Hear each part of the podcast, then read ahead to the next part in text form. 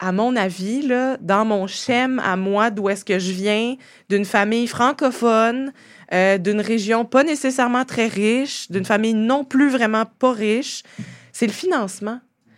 Puis je, je me suis battue avec moi-même dans, dans la dernière année à ce niveau-là parce que je me dis, mais pourquoi j'ai ce plafond de verre-là qui n'existe pas? Plonger tête première dans l'aventure entrepreneuriale est un exercice réservé à ceux qui n'ont pas froid aux yeux. Plan d'affaires, partenariat, commerce en ligne, il peut devenir facile de se perdre en cours de route. Afin de mieux comprendre les multiples facettes de cette excursion, entretenons-nous avec de jeunes entrepreneurs qui ont relevé plusieurs défis afin d'atteindre les plus hauts sommets. Je suis Carl Doud Michel, entrepreneur, chroniqueur et animateur. Bienvenue à Entreprendre, la grande expédition, un balado de la Chambre de commerce du Montréal métropolitain.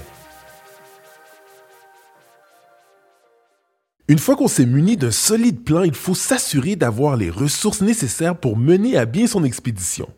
Parlons de financement, ce premier grand défi auquel font face nos aventuriers entrepreneurs. Pour ce faire, rencontrons Kim B. Delan, formé en design industriel et passionné de pierre d'ici ainsi d'enjeux environnementaux. Alors, Kim B. Delan, bonjour, comment ça va? Bonjour, ça va bien? ça va super merci bien. Merci de me recevoir. Mais merci de venir et de nous parler un peu de ton aventure euh, entrepreneuriale. C'est vraiment intéressant. J'ai bien hâte d'en entendre un peu plus euh, sur cette histoire-là. Euh, je vais commencer tout de suite, euh, en fait, avec ma première question euh, qui dit, en fait, que tu que as eu une rencontre euh, improbable qui, qui a pourtant changé ta vie euh, il, y a, il y a peu de temps. Euh, C'est avec Stéphane. Est-ce que tu peux nous parler un peu de cette rencontre-là, cette aventure-là, mais aussi de cette entreprise qui, qui est sortie, en fait, qui a été créée à partir de cette, de cette rencontre? Oui, tout à fait. En fait, c'est une, effectivement, rencontre très improbable. Euh, je suis quelqu'un qui adore faire du hiking, donc la randonnée en montagne. Euh, et puis, euh, je suis allée en montagne avec des amis, puis je suis toujours la dernière qui ramasse des roches, tu sais, soit à la plage ou en montagne. Donc, à mes bonnes habitudes, j'ai fini ma randonnée avec les poches pleines de roches. Et je suis revenue à la maison et de façon très innocente, je me suis dit, hey, j'aimerais ça identifier les pierres que j'ai trouvées. Euh, et puis, ben, avec l'outil Facebook, j'ai tout simplement écrit dans mon réseau est-ce qu'il y a quelqu'un qui connaît euh, quelqu'un qui aurait là, des, des capacités là, à identifier des pierres. Ouais. Et euh, étrangement, c'est Stéphane, c'était le cousin d'une fille qui a fait l'université avec moi, mais pas dans le même programme, euh, qui me dit écoute, euh, je fais mon stage au ministère. Je viens de finir mes études en sciences de la Terre et de l'atmosphère pour devenir potentiellement géologue. Et c'est ça, j'ai un poste au ministère, j'ai accès à toutes les machines. Donc là, moi, je fais comme, mais là, c'est sûr qu'il me niaise. Je veux dire, ça, ça fait pas de sens. Il me dit, écoute, envoie-moi tes roches par la poste. Oh! Donc euh, là, j'étais comme, hmm, OK, well, euh, je vais peut-être pas toutes les envoyer, peut-être qu'ils vont jamais me revenir. C'est une enfant de 4 ans là, qui dit Ah oui, mais ceux-là sont vraiment belles.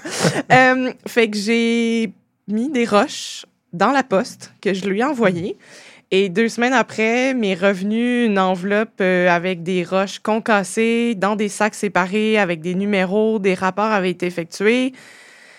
Et là, j'étais comme, euh, OK, je suis vraiment tombée sur quelqu'un qui Ben oui. est très passionné, qui clairement a tout le savoir-faire que je cherche.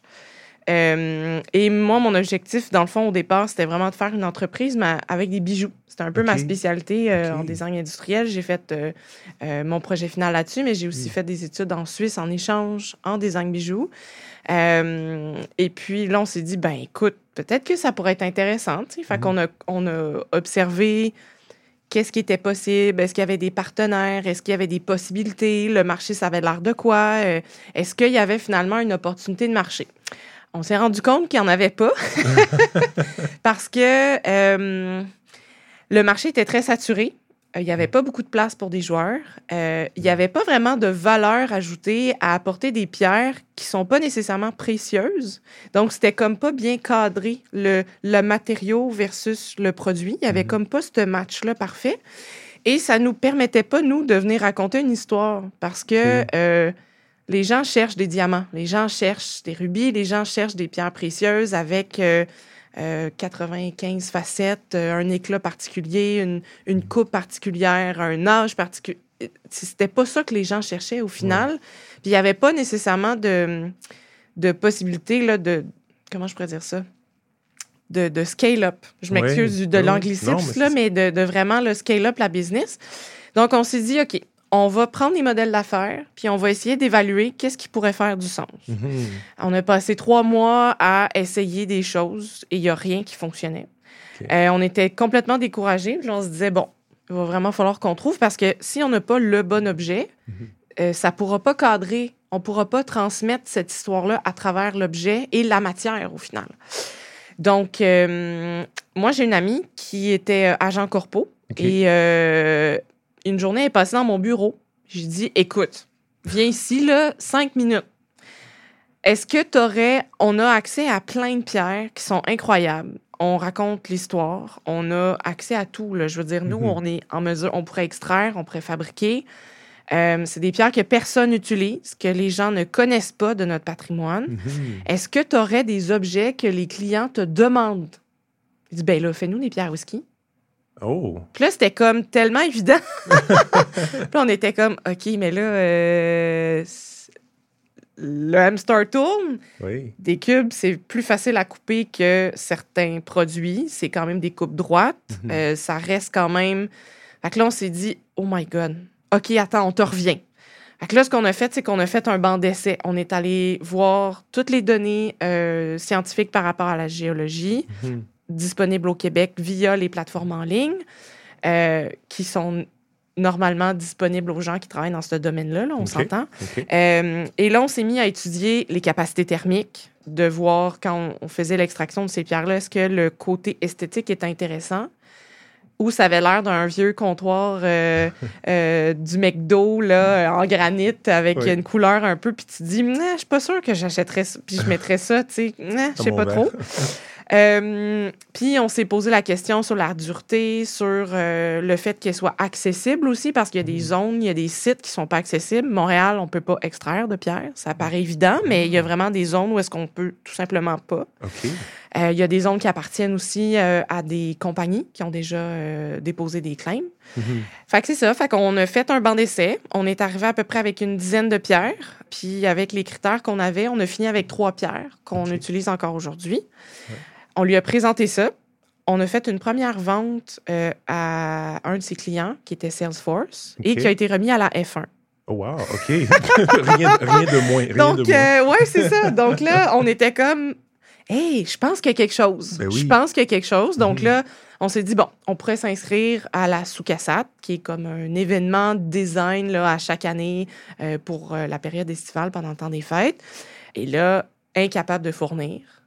On vend euh, plus que les gens qui nous entourent. On est comme, OK, il y a Ah. vraiment quelque chose qui fonctionne bien. Mhm. Fait que de fil en aiguille, on a comme essayé de construire avec les clients ce qu'ils cherchaient. Les corpos nous disaient Ah oui, mais je pense qu'on voudrait un kit un peu plus petit pour respecter X et machin. Puis là, ben, on, a dessiné, on a dessiné tout autour. Puis au final, l'entreprise s'est comme dessinée autour de la pierre, de Mhm. cet objet-là, mais idéalement de la pierre au Québec, donc la géologie du Québec pour euh, que les gens se réapproprient notre patrimoine au final. Mhm. C'est ça. Donc, euh, C'est très bien parce que ça commence évidemment avec euh, un- une rencontre euh, un peu euh, étrange sur les réseaux sociaux Ouais. qui amène vers... euh, parce que vous saviez même pas c'était quoi le produit au départ, qu'est-ce que Non. vous vouliez faire. Non, non, C'est un concours de circonstances qui vous amène vers ça. Et Ouais. là, vous avez un produit qui fonctionne, qui est Mm. en demande. Mm. Qu- Qu'est-ce que vous pensez qui a fait que votre produit était beaucoup plus en demande ou, euh, ou que vous avez vendu autant que, euh, comparé à, à vos, euh, euh, les personnes qui étaient à côté de vous, par exemple, dans, cette, dans Ouais. cet euh, événement-là? Ben, je pense que c'est une excellente question. Euh, Il y a plusieurs réponses. Euh, D'abord, le fait que ça soit... En fait, c'est très niché. OK. Il y a personne de ce qu'on connaît jusqu'à maintenant. Là, je- Ouais. On n'a pas la prétention de tout connaître, mais il y a personne qui utilise ces matériaux-là. OK. Donc, ça devient des nouveaux matériaux sur le marché. Donc, c'est ça l'histoire un peu que vous cherchiez au début. C'était quoi la, la- la différence comparée à d'autres? Ouais. Puis le fait que ça soit des nouveaux matériaux, mais qu'on soit en mesure d'expliquer l'histoire et Mhm. que ce soit des matériaux durables, parce que une pierre du bouclier canadien qui a 2,5 milliards d'années, que tu mets avec ton scotch de 30 ans, ben ça fait du sens, Mhm. tu sais. Ouais. Puis le fait que tous ces éléments-là soient alignés et que ça soit hyper niché dans le sens où moi, ma spécialité, c'est vraiment tout ce qui est petits objets, le, l'emballage, toute la, la, la commercialisation du produit, euh, le parcours client, euh, le fait de vraiment se coller à nos personas, mais également mon partenaire d'affaires qui, lui, c'est plus euh, toute la recherche géologique, Mhm. puis le fait qu'on puisse combiner ensemble le côté optimal dans la mesure où on choisit le bon matériau pour Oui. le bon usage, Mhm. Euh, je te dirais que tu vous regarderez à la maison les objets qui ont vraiment les bons matériaux. Il n'y en a pas tant que ça. Oui, il y en a, mais dans une optique de développement durable, puis Mhm. aussi le fait que c'est extra à la main, j'ai complètement oublié de te dire ça, Ah, c'est quand- ben ce qui est quand ben, même pas vois. négligeable. Ah oui. Euh, mais ça reste que, euh, c'est ça, dans cette optique-là qu'on avait de développement durable, de dire on n'a pas de grosse machinerie, euh, on va découper avec ce que nous, on a comme, ma- comme, comme, comme machine qui fonctionne évidemment à l'électricité, Mhm. dans des, dans des euh, circuits d'eau fermés. Euh, et on a finalement utilisé aussi des, des- des plateaux, dans le fond, pour présenter les produits un peu comme des piédestals dans du bois qui est euh, issu de l'économie circulaire, de l'industrie du plancher. Donc, tu sais, dans... il y a tellement de choses à raconter, puis il y a Mhm. tellement de choses qui fait qu'on se démarque, je pense. Ben, peut-être plus aujourd'hui, parce que ça fait quand même six ans qu'on roule avec des- un produit comme ça. On a rajouté des essences, on a rajouté certaines pierres. Euh, là, on a rajouté des pierres à barbecue, des pierres à- à- de, de cuisson. Euh, éventuellement, il y a d'autres produits qui s'en viennent, mais ça reste que, c'est ça, l'histoire, Oui. parce que les gens s'attachent. Puis, il y a un principe en, en, en développement durable qui dit que euh, ça, c'est un domaine qui est vraiment pas connu, en fait, du développement durable, qui s'appelle Mm. la durabilité affective OK. euh, qui dit que, dans le fond, l'histoire que tu vas construire avec cet objet-là, que ce soit parce que tu, tu viens d'un d'une géolocalité proche ou que tu connais l'histoire de cette, euh, ce point XY-là, disons, là, sur, sur notre carte, euh, le fait que tu puisses le personnaliser, le fait que tu puisses euh, raconter son histoire aux autres, le fait que tu puisses te l'approprier pour plein de raisons, Mhm. ça fait que les objets qu'on a autour de nous, on va les garder beaucoup plus longtemps. Mhm. Euh, donc, moi, c'est un peu ça que j'essayais d'implanter dans, dans ce qu'on fait. Ça paraît pas, mais c'est un peu une stratégie que je voulais mettre de l'avant. C'est une vieille stratégie de Don Norman euh, aux, États-Unis qui date presque des années 70, Mhm. mais qui est très peu utilisée. Puis que je pense que y a comme toute une poésie autour Ouais, ouais. de cette stratégie-là. Donc, C'est ça. euh, c'est vraiment, vraiment cool d'entendre tout ça. Euh, j'ai- J'aimerais quand même euh, parler aussi de, du financement parce que, bon, évidemment, Ouais. Vous avez grandi cette entreprise-là, euh, il commence à avoir beaucoup plus de demandes, vous n'êtes pas Mhm. capable de fournir, il faut, faut en produire plus. Qu'est-ce qu'on fait? Euh, J'aimerais Ouais. parler du, du financement de lithologie. Comment ça s'est passé? Quelles, quelles étapes vous avez prises Mm. pour, pour, pour être capable de, justement, de, comme tu disais tout à l'heure, de faire grandir Mm. cette entreprise-là? Euh, au départ, on a été très chanceux et on a financé que par des ventes. Donc, on y allait vraiment Mm. par palier. Euh, je pense que ça, c'est mon innocence d'entrepreneur avec une première entreprise qui est assez euh, structurée, intéressante, avec une...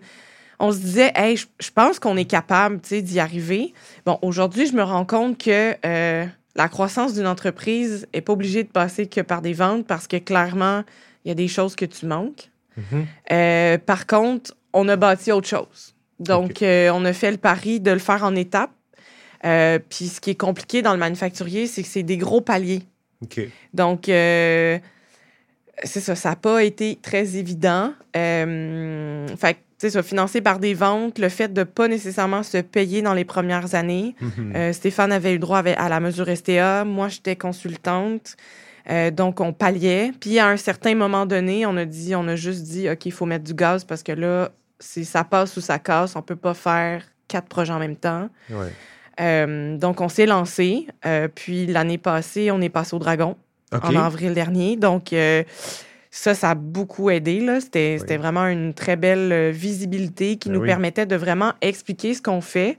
Mhm. Euh, c'est rare qu'on a la chance de l'expliquer à un aussi grand public. Donc, ça, Ben oui. c'est très appréciable dans le sens où mais je pense que les gens ont, ont compris c'était quoi la différence, puis ont vu l'unicité du produit puis de ce qu'on fait. Mhm. Je pense que c'est pour ça que ça a fonctionné. Donc, puis évidemment, ben, au niveau de l'exportation, on, est, on a travaillé avec euh, ben, la Chambre de commerce, avec le programme PAC, euh, pour pouvoir bâtir notre plan d'exportation Mhm. et pouvoir aller chercher du financement pour l'exportation. Donc ça ça, ça, ça a beaucoup aidé parce que ça nous a vraiment mis sur un autre niveau. OK. Mm. C'est vra- c'est vraiment cool de voir, de voir les étapes que vous avez prises justement pour euh, euh, financer l'entreprise. Euh, les entrepreneurs, au départ, on fait toujours ça. hein, On y va juste avec les puis, là, puis là, on se rend compte, bon, ben, il faudrait que j'aille chercher un petit peu plus d'aide pour pouvoir avancer. Donc, Ouais. c'est- très cool de, de voir que vous avez pris euh, ces étapes-là. Évidemment, en ce moment, vous avez une nouvelle entreprise que vous êtes en train de démarrer ou vous êtes en Ouais. pleine de préparation. Je ne sais pas si vous pouvez en parler un petit peu, mais j'aimerais savoir c'est quoi la différence et qu'est-ce que vous avez appris entre Ouais. l'ithologie et ce, ce nouveau projet-là? Et, et, euh, et aussi les défis parce que en Mhm. tant que jeune femme dans, dans, dans le milieu des- des affaires, Mm. qu'est-ce que ça prend pour euh, euh, performer et pour pouvoir être euh, successful, comme on Mm. dit, là, d'avoir du succès? C'est une excellente question. Euh, donc oui, effectivement, là, on est en processus euh, de, de rachat. Donc mon associé m'a fait euh, une offre de rachat de mes parts d'entreprise. Donc Mhm. ça va être probablement euh, très prochainement euh, officiel. Ouais. Euh, en fait, euh, j'ai perdu ma grand-mère à Noël dernier et ça m'a vraiment donné un gros coup dans le sens où j'étais très proche. J'ai grandi avec eux. Euh, ma grand-mère me faisait mes vêtements. On faisait de la couture ensemble. Mon grand-père, lui, avait son atelier de bois dans le sous-sol, juste à côté de l'atelier de ma grand-mère. On faisait des, des objets, on faisait des jouets, on faisait plein de choses. Euh, C'était un ingénieur mécanique, si on veut. Là, donc, euh, je veux dire, c'est lui qui patentait les machines. je m'excuse du terme, mais c'est vraiment... euh, J'ai grandi là-dedans, donc d'être designer industriel, pour moi, c'était comme juste la suite logique, parce Oui, qu'au final, ces matières-là, c'est j'ai comme un peu grandi avec ça. Mhm. Euh, puis je me suis rendu compte, en fait, que euh, j'avais besoin d'avoir plus d'impact sur l'environnement. Oui. L'ithologie, sa, sa mission, c'est de valoriser leur patrimoine géologique. Euh, c'est intéressant. Ça m'a touché pendant cinq ans. Ça me touche encore. Je veux dire, depuis que je suis toute petite, je collectionne les roches. Euh, c'est juste que j'ai envie, c'est ça, de. J'ai envie de faire la différence. J'ai envie de savoir que ce que je vais faire au quotidien euh, va amener à une plus grande échelle le fait de, de récupérer de la matière, le fait de Mhm. changer la façon dont mon métier a été configuré. Malheureusement, on est configuré à travailler avec que de la matière neuve. Mhm. Et après ça, on se pose des questions. Pourquoi il y a autant de, de, de, ouais. résiduelles dans Mhm. les industries? Pourquoi il y a autant de gaspillage? Pourquoi, pourquoi les designers industriels acceptent de fabriquer des objets qui sont euh, à usage unique? Mhm. Pourquoi? Comme, pourquoi on, on va juste pas travailler pour eux? Pourquoi que... C'est ça. Donc, toutes ces questions-là, Oui. ça fait longtemps que je les porte. Euh, puis, on a, j'ai essayé de les intégrer dans l'ithologie, mais c'est Oui. pas ça la mission. Fait que ça sert comme à rien de, de pousser si au final, la valeur que je pensais qui était ça, juste une, une valeur de base de l'entreprise Oui. devient comme finalement ma mission. OK. Euh, donc, ce que j'ai envie de faire, en fait, c'est vraiment ça. C'est vraiment de travailler avec les manufacturiers, travailler avec les industriels, travailler peut-être même au niveau euh, des chantiers de construction. Mon père travaille sur les chantiers, est entrepreneur. Mon frère aussi travaille là-dessus. J'ai grandi sur les chantiers. Je sais à quel point c'est problématique. Euh, de travailler avec ces industries-là pour dire, OK, on est-tu capable de sauver, je sais pas moi, 25 à 50% Hmm. de telle ou telle matière ou est-ce qu'il y a des flux continus avec lesquels on peut travailler euh, pour créer des objets du quotidien? Je veux dire, je reste quand même dans le même, euh, dans la même sphère parce que c'est mon métier, c'est ce que j'aime, c'est tout ce que j'ai appris, j'ai envie de le réappliquer. Oui. Tu sais, c'est de l'expérience. Là, je, je, je, je ferais, je referais le même chemin, même si je sais qu'il y a des choses qui ont été difficiles puis que je vais aller ailleurs parce que, je veux dire, c'est une expérience incroyable. Euh, et c'est ça. Donc, mon objectif, ça serait de faire, c'est ça, une première entreprise qui, elle, euh, serait un peu comme un, un laboratoire pour tester est-ce qu'il y a certaines formes qui permettent de récupérer plus de matière? Est-ce qu'il y a des objets avec un design X qui permettent d'optimiser l'usage? Est-ce qu'il y en a qui peuvent induire à une consommation plus durable? Oui. dans la maison des gens? Parce que veut veut pas la culture matérielle nous euh, nous inflige comment on travaille Oui. donc euh, c'est de dire ok comment je veux que les gens agissent demain? Donc je vais penser aux objets de demain et en fonction de ça je vais essayer de travailler sur la comment je pourrais dire ça le design de ces produits là mais aussi le fait de récupérer de la matière OK. C'est ça Très- non, mais c'est très, c'est très bien. Mm. Puis, euh, euh, tu parlais tout à l'heure, évidemment, euh, euh, ton frère, ton père, Mm. des- dans, dans des industries quand même très masculines. oui Et très toi, et toi qui es là-dedans, Mm. comment, comment, comment ça, a, été- ça, a, ça a eu cet impact-là en tant que, que jeune femme dans l'industrie? Ben, je, je pense qu'on peut comme tout dépendant de notre personnalité, on peut avoir certaines réactions, mais moi, je m'en suis toujours. euh, je pense que ça en a fait une force. OK? Dans le sens où euh, je m'en fous parce que je sais comment ça se passe. J'ai Mm. mes études avant design industriel, c'est design intérieur. Donc, visiter des chantiers, je, je le sais. Puis je le sais comment ils sont. Je, je sais c'est quoi leur attitude. Je sais un peu comment leur parler pour être sûr que ça ne se revienne pas contre moi, si on peut dire ça comme ça. C'est naviguer dans, dans l'eau trouble. C'est ça. Euh, puis mon copain est français, puis il veut, veut pas. euh, ça m'a ça m'a aidé à me créer une carapace parce que je pense que c'est nécessaire. Puis tantôt, tu posais la question, c'est quoi les défis des jeunes femmes entrepreneurs?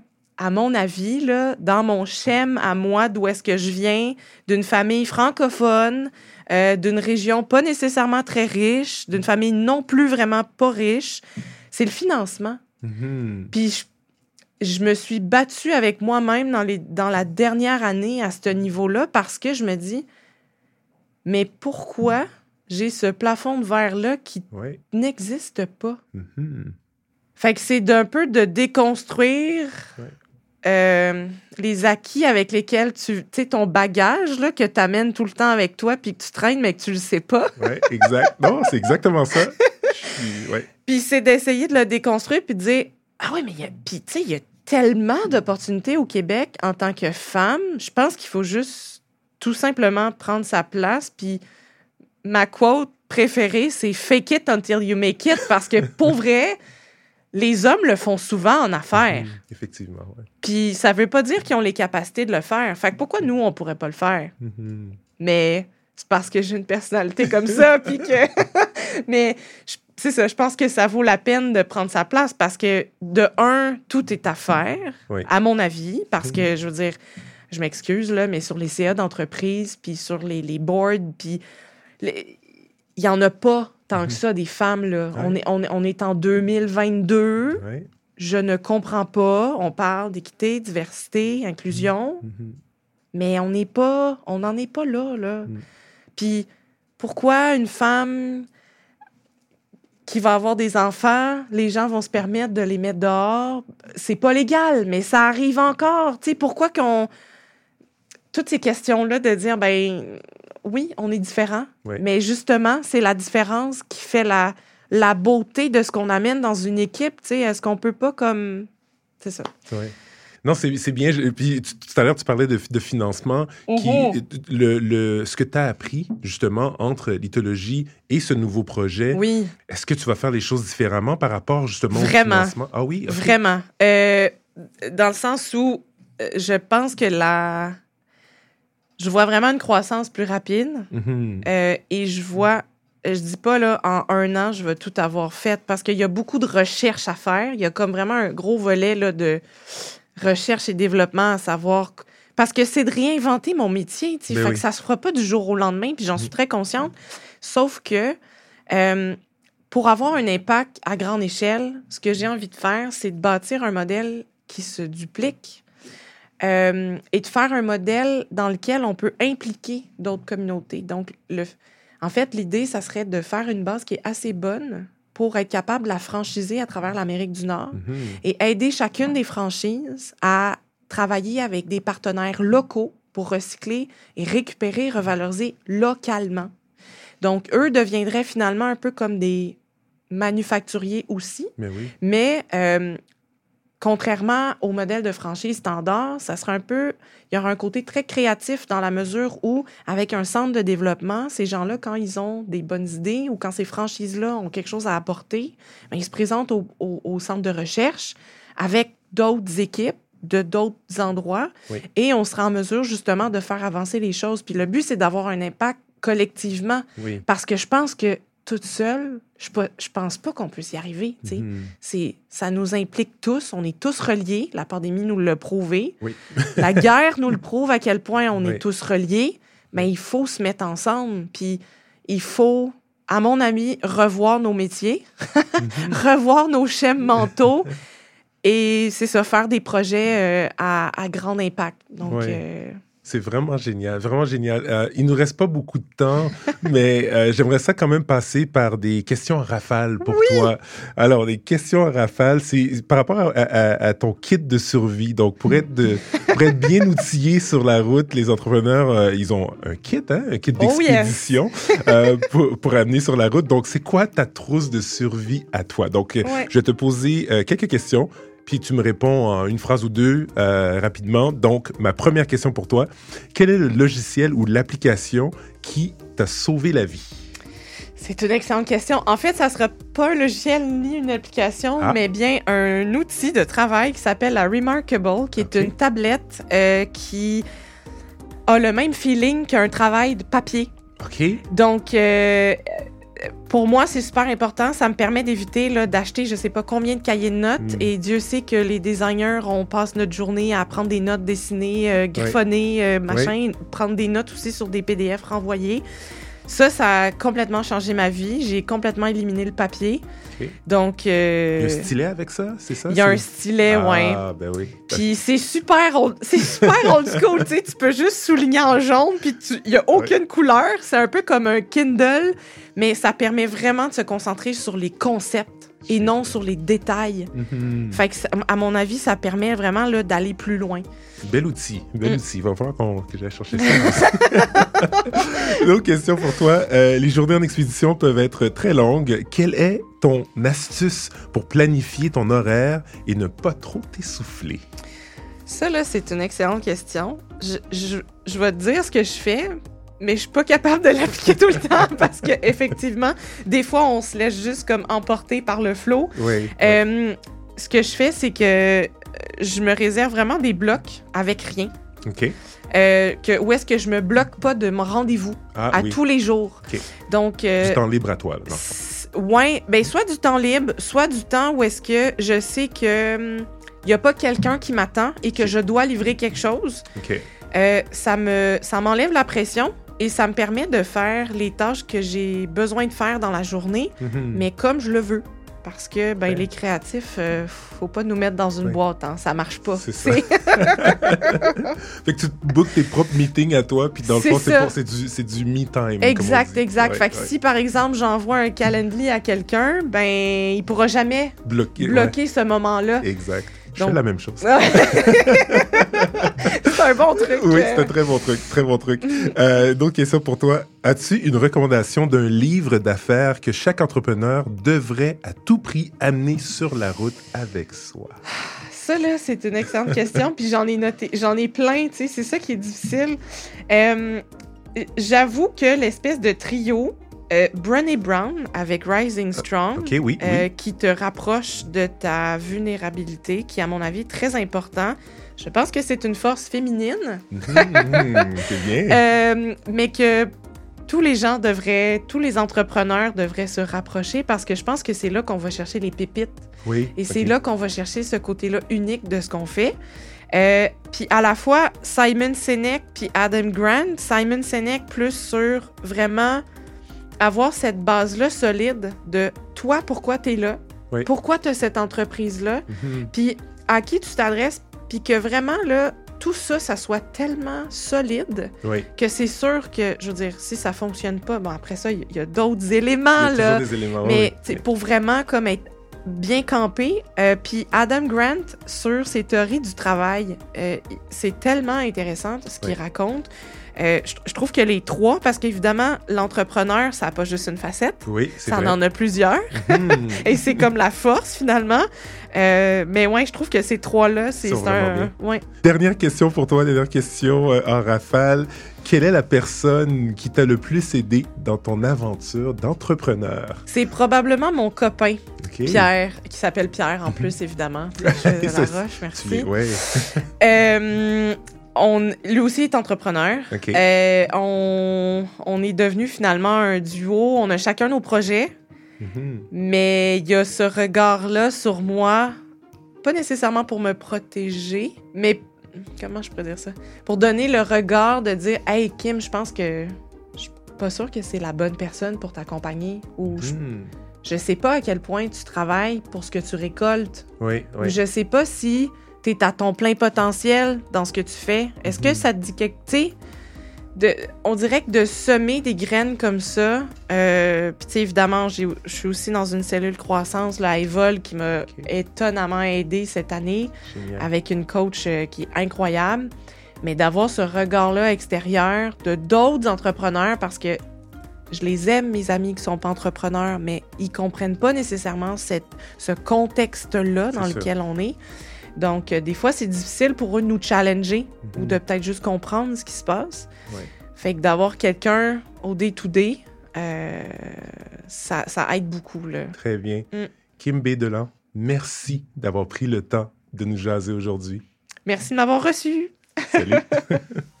Cet entretien illustre qu'il n'existe pas de feuille de route typique pour un financement d'entreprise réussi. Les aventuriers entrepreneurs gagnent toutefois à se familiariser avec cette facette parfois méconnue lorsqu'ils partent à l'aventure.